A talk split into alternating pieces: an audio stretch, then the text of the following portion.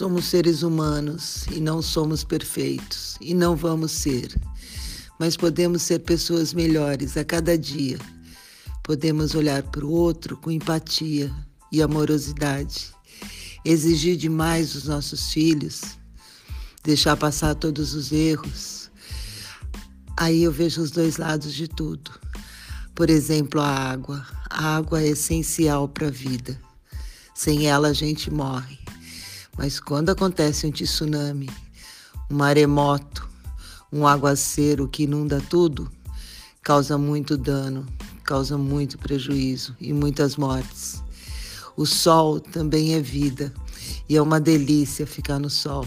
Ele faz as plantas crescerem, nos traz alimentos. O sol é vida, lindo, mas muito sol também pode secar tudo pode fazer com que as pessoas morram de insolação, de fome, de seca.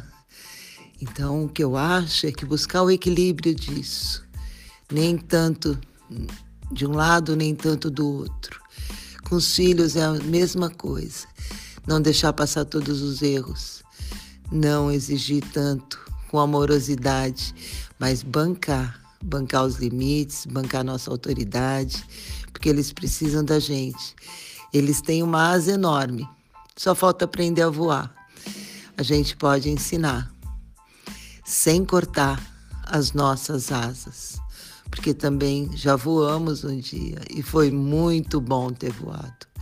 A gente só está aqui porque a gente voa e os nossos pensamentos podem ser belos e a gente pode ser educado e a gente pode falar, por favor, dá licença, muito obrigado para os nossos filhos. A gente não precisa usar porcelana bonita para as visitas. A gente pode usar as porcelanas bonitas para a gente, para nossa família, dentro de casa, no dia a dia. E essa porcelana bonita é o jeito que a gente trata um ao outro com educação, com amorosidade e com muita firmeza. Nós não somos donos dos nossos filhos, nós somos companheiros de jornadas num planeta que é chamado de planeta escola. Então a gente aprende do dia que a gente nasce até o último dia da nossa vida. Vamos aprender juntas, com calma, com carinho. Somos inteligentes e poderosos. Não percam a calma.